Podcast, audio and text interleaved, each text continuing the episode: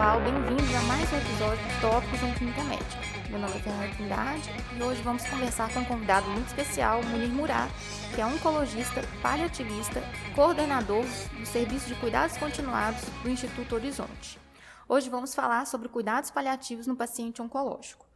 Munir, muito obrigado por aceitar o nosso convite de participar do Tópicos Queria que você começasse falando para a gente sobre qual é o melhor momento para se iniciar cuidados paliativos para os pacientes com câncer.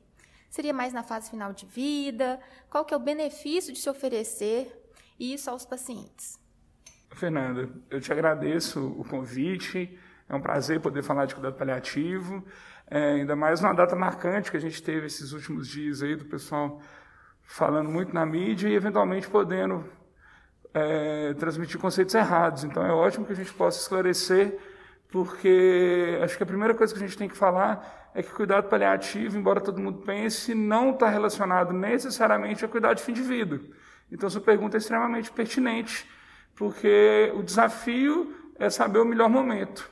E muito possivelmente o melhor momento é no momento que o paciente está sofrendo, porque o paliativista tem por formação abordar o sofrimento humano seja sofrimento físico, psíquico, é, espiritual, até mesmo existencial. Então, é um jeito clássico de dividir essas quatro esferas do sofrimento. A Sociedade é, Europeia de Cardiologia fez uma diretriz e dividiu assim, e eu acho que foi um bom resumo da coisa. Então, onde tiver né, sofrimento, desconforto, eu acho que é um bom lugar do, da equipe interdisciplinar de cuidado paliativo, do médico paliativista estar. E eu acho que se a gente conseguir fazer que algum tipo de busca ativa de pacientes para oferecer isso para eles, isso pode ser muito interessante.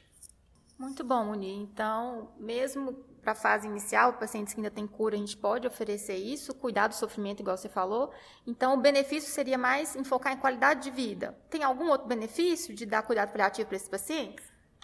Claro, eu fiquei focado na resposta de como, né, como identificar os pacientes. E sim, a gente já não tem muita dúvida, nós temos meta-análise sobre isso já, um estudo recente com pacientes com câncer de esôfago, um estudo mais antigo com pacientes com câncer de pulmão, mostrando que quando os pacientes são submetidos a essa identificação precoce e uma avaliação com a equipe interdisciplinar de forma é, um pouco anterior a, a um sofrimento mais agudo, quando você consegue identificar melhor, além da melhora da qualidade de vida, melhora de um controle sintomático de vários sintomas e principalmente um ganho de sobrevida global, às vezes maior do que alguns tratamentos específicos.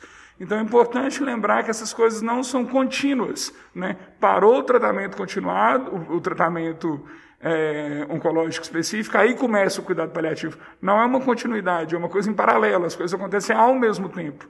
O paciente tem dois médicos mesmo, pelo menos. É interdisciplinar, esse paciente é complexo, e ele vai ter o médico oncologista, eventualmente vai ter o radioterapeuta, vai ter o cirurgião e vai ter o paliativista junto. Essa coisa é uma integração. E o que a gente está discutindo aqui, o nome que se dá na literatura, é integração precoce dos cuidados paliativos ao paciente oncológico. E o benefício maior é um ganho de sobrevida numa meta-análise de quatro meses. Em alguns estudos randomizados, uma coisa de dois a três meses a mais de vida no tempo que o paciente já teria. Então, isso é maior que alguns tratamentos que os oncologistas normalmente oferecem. É, um, é, um, é bem consolidado esse ganho.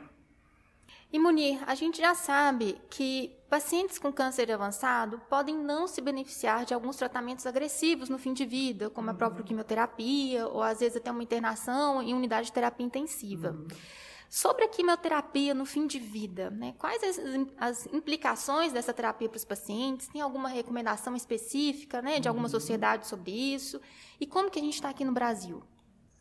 De novo, ótima pergunta, Fernando. te agradeço o espaço de poder falar disso. A primeira coisa é não confundir, retomo o ponto do, da semana que a gente está passando, da gente não confundir cuidado paliativo com abandono, cuidado paliativo com deixar de fazer coisas.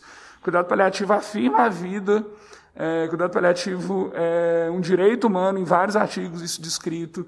Então, gente, igual eu já disse na pergunta anterior, cuidado paliativo anda em paralelo né, com o, os cuidados, vamos dizer assim, tradicionais. Então, o cuidado paliativo também é um cuidado tradicional e está tudo certo, é uma especialidade que existe há vários anos, não tem nada de novo e não tem nada a ver com o abandono. O que eu acho que precisa ficar claro é que, eventualmente, alguns pacientes são tão frágeis que uma cirurgia, que uma radioterapia, e o que você está me perguntando, uma quimioterapia que normalmente é tóxica, pode atrapalhar mais do que ajudar. Então, o que eventualmente os paliativistas podem fazer é evitar toxicidade fútil, evitar sofrimento desnecessário. Não, não, não é porque a quimioterapia é boa para um paciente que ela vai ser boa para todos. Tentar enxergar o paciente e não a doença é o grande desafio da medicina hoje, que talvez tenha passado por um processo mais tecnicista, que trouxe grandes benefícios de incorporar tecnologias ótimas, mas que, se aplicada de forma indiscriminada, vai causar dano também. Então, no Brasil, a gente fez essa pesquisa, acho que é por isso que você está perguntando, a gente levantou, eu participei desse levantamento de dados junto com o um grupo da, da UFMG de Saúde Pública, e a gente levantou que, infelizmente, o número de quimioterapia no último mês de vida é muito elevado no Brasil. Em alguns países onde você tem uma cultura de cuidado paliativo mais consolidada, se faz quimioterapia no último mês de vida menos. E não é que o médico vai adivinhar que o paciente está no, no último mês de vida, é que o médico vai reconhecer a fragilidade daquele momento. E num paciente frágil não se faz quimioterapia via de regra. É claro que os casos têm que ser avaliados em conjunto. É claro que a equipe de cuidado paliativo tem que ser muito próxima da equipe de oncologista, de cirurgião, de radioterapeuta, para que essas decisões sejam feitas de forma individual e bem pensada. Eventualmente, mesmo em pacientes frágeis, a quimioterapia pode ajudar, mas via de regra, um paciente que está muito frágil, o que eu estou chamando de muito frágil? Um paciente que fica restrito ao leito, mais de 50% das horas acordadas, via de regra, não é um bom candidato para quimioterapia. Claro que isso tem que ser pensado, isso tem que ser elaborado, não tem uma. A vida é muito mais difícil que uma regrinha, mas para a gente ter um norte, esses pacientes restritos ao leito são toleram quimioterapia muito pior. Isso é um indicativo que a quimioterapia pode muito mais atrapalhar do que ajudar. A equipe de cuidado paliativo tem um treinamento muito bom para tentar identificar essas coisas e uma habilidade muito grande de conversar essa tomada de decisão que é sempre difícil e dramática. A gente sabe dessas dificuldades e a gente faz isso também. A gente protege o paciente de sofrimento desnecessário, já que a gente quer melhorar a qualidade de vida. E com relação à terapia intensiva e medidas de suporte artificial de vida, tem algum perfil de paciente com doença oncológica avançada que pode se beneficiar dessas intervenções? Sem dúvida, tem um grande perfil de pacientes, e a gente sabe que esse perfil é crescente, de pacientes com câncer que deve ser submetido, igual qualquer outro paciente, quando necessário, a terapias substitutivas e mantenedoras da vida.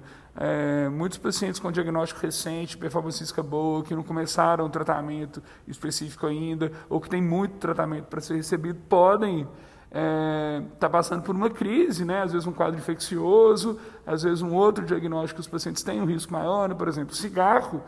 É, um fator de risco para câncer, mas um fator de risco para doença cardiovascular também. Então, às vezes, o paciente tem um, um, um câncer inicial, mas teve um infarto, e você tem que tratar o infarto né, com, com CTI e, e tratar o câncer de pulmão depois. Isso é uma situação que não é tão incomum assim. Então, boa parte dos pacientes pode ser submetido. De novo, às vezes é uma situação difícil e às vezes a gente tem que entender o que está acontecendo. Normalmente, os pacientes, de novo, restritos ao, ao leito boa parte do tempo.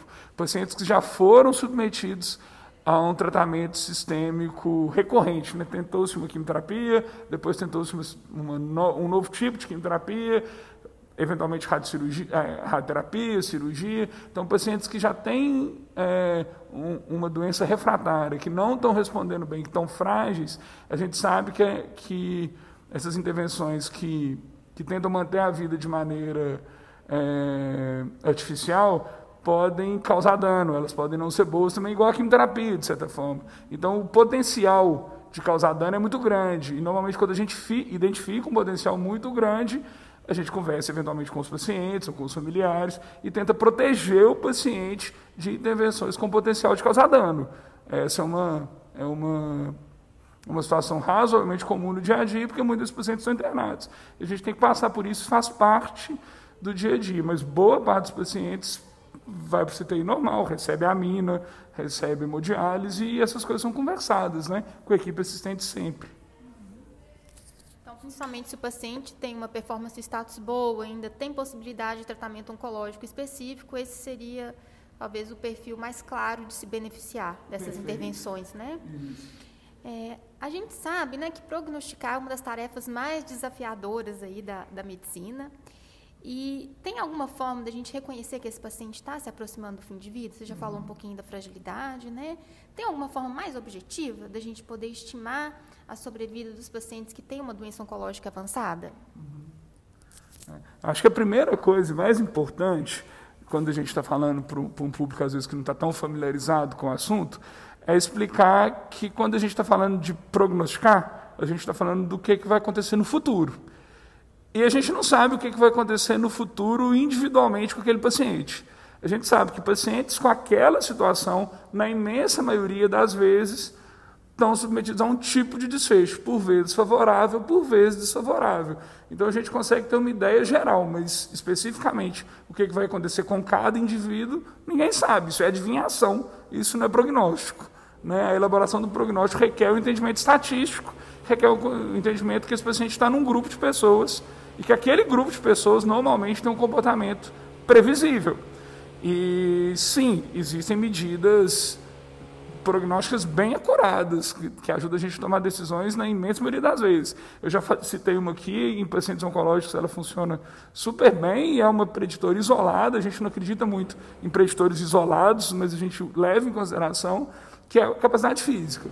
Quando o paciente tem uma capacidade física maior, né, ele tem menos dependência, ele normalmente tem uma sobrevida mais longa.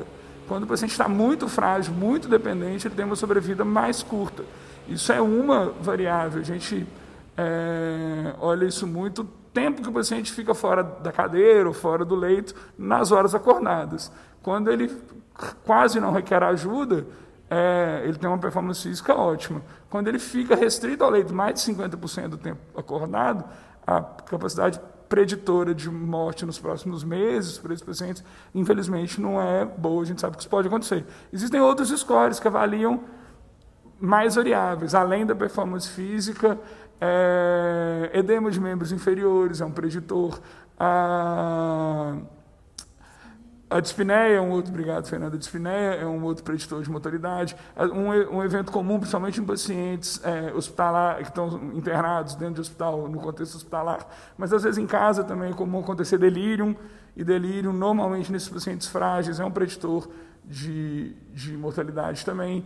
Em alguns scores, anemia foi considerada um preditor de mortalidade, leucocitose, né, alterações dos exames de sangue podem ajudar, e a história natural da doença. Então, assim, é, conhecer aquele paciente individualmente, saber o que, que já, ele já foi submetido, que tipo de tratamento que ele já foi feito, e o que, que respondeu, o que, que não respondeu, o que, que deu certo, e o que, que não deu, o volume de doença que ele tem, são variáveis que a gente sempre leva em consideração para tomar uma decisão. Mas sim, tem um, só para te responder objetivamente, tem um score que chama PPI, que é um score com uma curácia muito boa para predizer mortalidade em mais de seis semanas, ou menos de três semanas, ou nesse intervalo. Então a gente consegue, com alguma certeza que médicos normalmente trabalham, predizer eventos ruins, sim.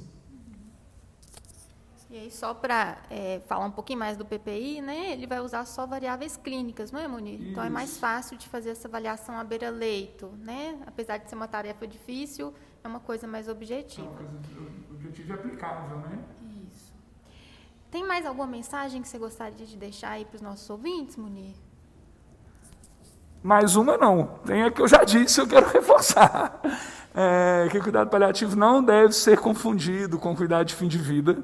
E que cuidado paliativo não deve ser confundido, igual a gente viu aí nos últimos dias, com abandono, com os termos corretos, às vezes que são mistanásia, com eutanásia. A gente pode gravar um outro programa sobre esses termos para a gente conversar. É, talvez tenha outras pessoas que possam falar sobre isso também, a gente pode conversar, mas não confundir é, os paliativistas com pessoas que não querem cuidar, pelo contrário, é a especialidade que mais quer, é, mais talvez seja exagero, mas é a especialidade que tem treinamento para reduzir o sofrimento e que a gente quer que as pessoas vivam muito e vivam bem. Eu acho que isso é a mensagem que, importante para ser dita numa semana triste como essa. Beleza, gente? Muito obrigada, Munir. Espero que vocês tenham gostado, pessoal. Até a próxima.